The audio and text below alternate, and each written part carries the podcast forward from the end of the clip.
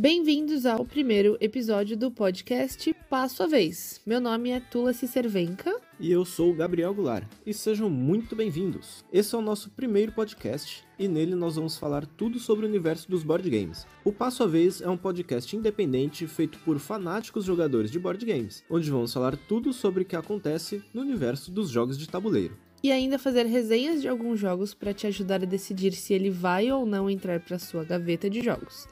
Então, se você curtir o conteúdo, assine o feed no seu agregador para ficar sempre por dentro dos episódios. E curta a gente no Instagram, que é o arroba Passo a Vez Podcast. Lá a gente vai postar as fotos desses jogos, das nossas jogatinas, dos lançamentos, dos eventos e tudo mais. Além disso, se você estiver curtindo o nosso trabalho e quiser nos ajudar com dinheirinhos, você pode entrar no Padrim barra Passo a Vez Podcast e contribuir a partir de dois reais. Mas caso você não consiga contribuir com dinheiro e ainda assim quiser nos ajudar, você pode compartilhar o link deste podcast, dos nossos posts do Instagram, promoções e stories com todo mundo que você conhece. Dessa forma, você nos ajuda muito e seremos eternamente gratos a todos vocês. E o primeiríssimo jogo escolhido para estrear o podcast foi Dixit, e também foi o primeiro jogo a entrar para a nossa gaveta de jogos. Bom, e lá atrás, quando a gente entrou nesse universo, resolvemos comprar ele dividindo em três pessoas, porque na época nenhum de nós tinha dinheiro suficiente para comprar o jogo sozinho. Então, eu, o Gabriel e o Lucas Kishi que para quem não conhece é o nosso apresentador, editor, sonoplasta, revisor, faz tudo, quebra galho e um ótimo parceiro de jogatinas. Somos os donos desse jogo maravilhoso chamado Dixit. Inclusive, o Lucas vai estar sempre aqui com a gente, mas enquanto estivermos de quarentena, ele vai apresentar alguns quadros, já que não vamos poder nos ver. Você já tá com saudade do Lucas, né, Gabriel? Ah, eu tô. Poxa, Luquitas, saudade, cara. Bom, mas sem mais enrolação, vamos saber um pouco mais sobre esse jogo que virou uma febre entre os board gamers do mundo.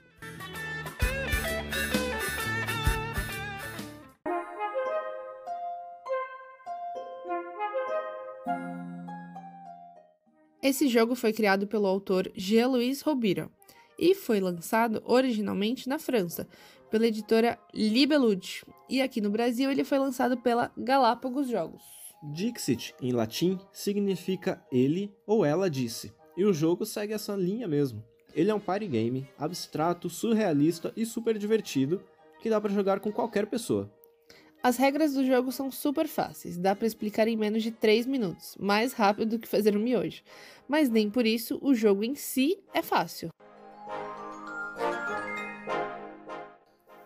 O Dixit pode ser jogado de 3 a 12 pessoas, dependendo da versão e é jogado da seguinte forma: cada jogador começa o jogo com seis cartas, e um dos jogadores será escolhido aleatoriamente para ser o primeiro narrador. O narrador deve escolher secretamente uma de suas cartas e tentar representar esta carta para os outros jogadores através de uma palavra, uma frase, um filme, uma série, qualquer coisa que ele quiser. Após isso, ele coloca a carta escondida na mesa, e então todos os outros jogadores vão ter que escolher da sua mão uma carta que seja mais relacionada com a dica que foi dada e colocá-la escondida na mesa. Essas cartas são embaralhadas e todos terão que tentar adivinhar qual foi a carta escolhida pelo narrador. Se todo mundo acertar, o narrador não pontua, e se todo mundo errar, ele também não pontua. O segredo então é dar uma dica não muito fácil nem muito difícil, achar um equilíbrio entre os dois. Os outros jogadores que acertaram pontuam e, além disso, podem ganhar pontos bônus caso as suas cartas sejam escolhidas pelos outros jogadores. Cada partida de Dixit demora em média 30 minutos.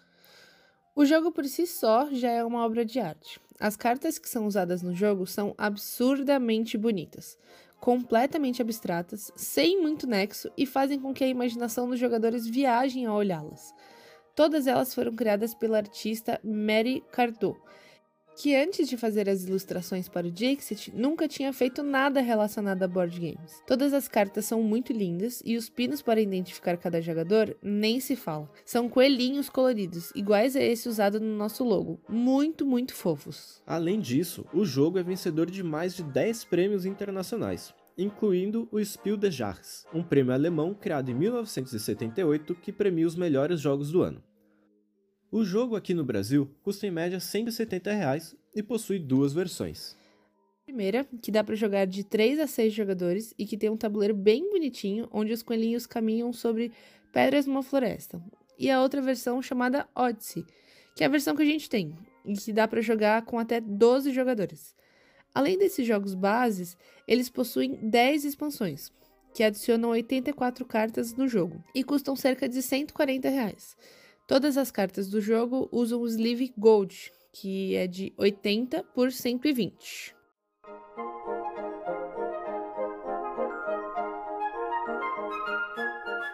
A maior dificuldade do jogo é você conseguir achar um meio termo entre uma dica muito fácil e uma dica muito difícil. O jogo pode ser também um pouco mais complicado para pessoas que não têm muita criatividade, mas as cartas são muito bonitas e diferentes, e no desenrolar do jogo dá para ter várias ideias. É, e com certeza até a pessoa mais tímida vai conseguir se divertir bastante com Dixit. Se a pessoa também for muito criativa, pode se tornar mais difícil, porque ela pode viajar demais e acaba fazendo com que ninguém entenda dica nenhuma. Que é o seu caso, né? Claro que não, eu sou um ótimo Dixit player. Para quem não sabe, esse foi meu primeiro board game moderno. O Gabriel já conhecia por conta de um pessoal do trabalho dele e eu já tinha jogado uma vez Munchkin também. Mas foi a partir daí que a gente começou a correr atrás desse universo dos board games. É, e a gente achou um grupo de WhatsApp aqui em São Paulo de board games e combinamos de ir um dia na casa de um cara. Inclusive um abraço para esse cara, o Vitor Negrão, um paraense muito gente boa que acolheu a gente na casa dele e nos introduziu a esse universo dos board games. E o Dixit foi o primeiro jogo que a gente jogou lá, que como já dissemos, é um party game fácil, divertido e super apaixonante. Acho que no dia seguinte a gente já estava numa loja comprando ele. E eu acho que o que mais nos marcou é que ele era completamente diferente de tudo que a gente já tinha jogado tanto em jogos de tabuleiro quanto em computador. Você precisa pensar sobre as cartas e as imagens, e ao mesmo tempo que elas são muito detalhadas e reais, são também totalmente abstratas. E isso te leva a imaginar e associar as cartas com milhares de coisas. E acho que é por isso que a gente ficou tão apaixonado por eles e pelos board games no geral. É, e depois disso não teve fim, só enchendo cada vez mais a casa de jogos.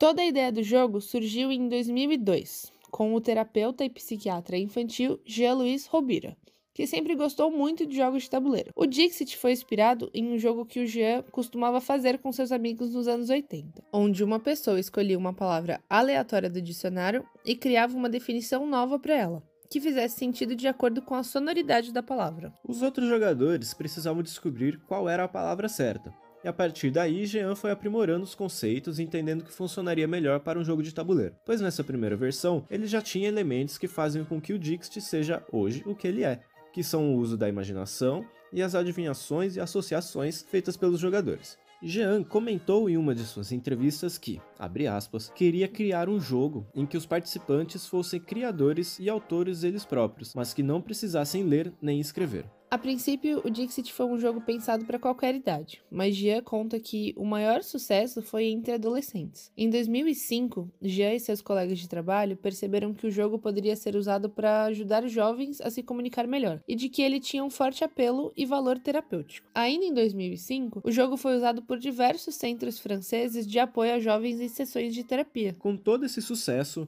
logo em seguida o jogo foi lançado oficialmente pela Libelu que ainda era uma empresa recém-criada por um amigo do Jean, e após isso, em pouco tempo, o jogo já tinha conquistado a França, a Europa e o mundo. Um dos pontos interessantes do Dixit, e que pode ser apontado como um dos causadores de todo esse sucesso, é que cada partida acaba fazendo com que os jogadores assimilem as cartas às suas experiências pessoais. Porque se torna impossível olhar uma carta sem que os sentimentos mais diversos comecem a aparecer em sua mente. E é super normal que após várias vezes jogando, você descubra elementos nas cartas que não tinham sido observados antes. Segundo o próprio Jean, abre aspas, os jogadores gostam de observar as imagens das cartas de Dixit porque elas lembram algo pessoal, lembram sentimentos, memórias. As cartas possuem inúmeros símbolos, elas são como trechos de sonhos, ou pequenas janelas que se abrem na imaginação. Isso cria uma atmosfera de paz, que permite às pessoas se comunicar com facilidade.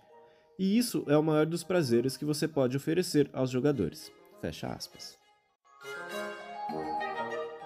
Pois é, e hoje vocês vão conhecer um dos nossos quadros que tem o nome de Gaveta dos Jogos. Ele se chama assim porque antes, lá no começo, nós tínhamos aqui em casa uma gaveta onde eram guardados todos os nossos jogos. Hoje essa gaveta já virou uma estante de jogos, mas na época era gaveta e por isso que o quadro se chama Gaveta de Jogos. E nesse quadro a gente vai contar se a gente acha que o jogo desse episódio deve ou não ir para a nossa coleção.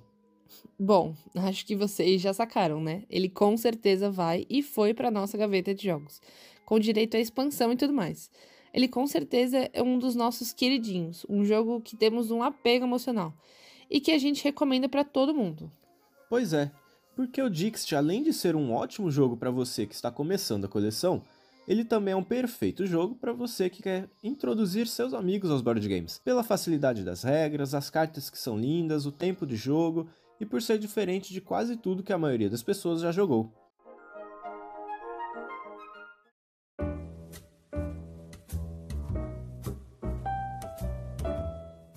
Se você curtiu a ideia do Dixit, as mecânicas e o jogo em si, vale a pena você dar uma olhada em outros jogos que se assemelham a ele, que são eles os Mysterium, Dice Forge e o Obscuro. Todos eles têm mais ou menos a mesma pegada e inclusive todos eles são da mesma editora.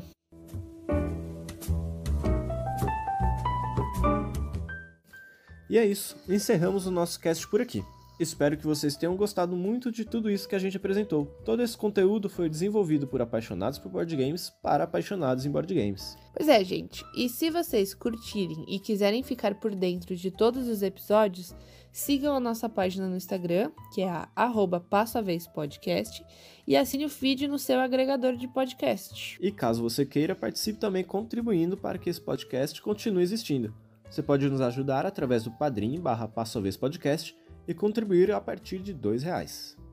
É isso, gente. Muito obrigada a todos vocês que escutaram até o final. E caso queiram deixar dúvidas, sugestões, reclamações, falar que a gente errou, que a gente acertou, ou se você quiser saber mais sobre o podcast, você pode mandar um e-mail para passoavezpodcast@gmail.com ou entrar em contato pelo nosso perfil do Instagram. Lá você encontra também os nossos perfis pessoais da Tulsi e do Gabriel. Exatamente. E vocês podem se sentir à vontade para vir falar com a gente. Muito obrigado também para você que chegou aqui e continue passando, passando a vez. vez.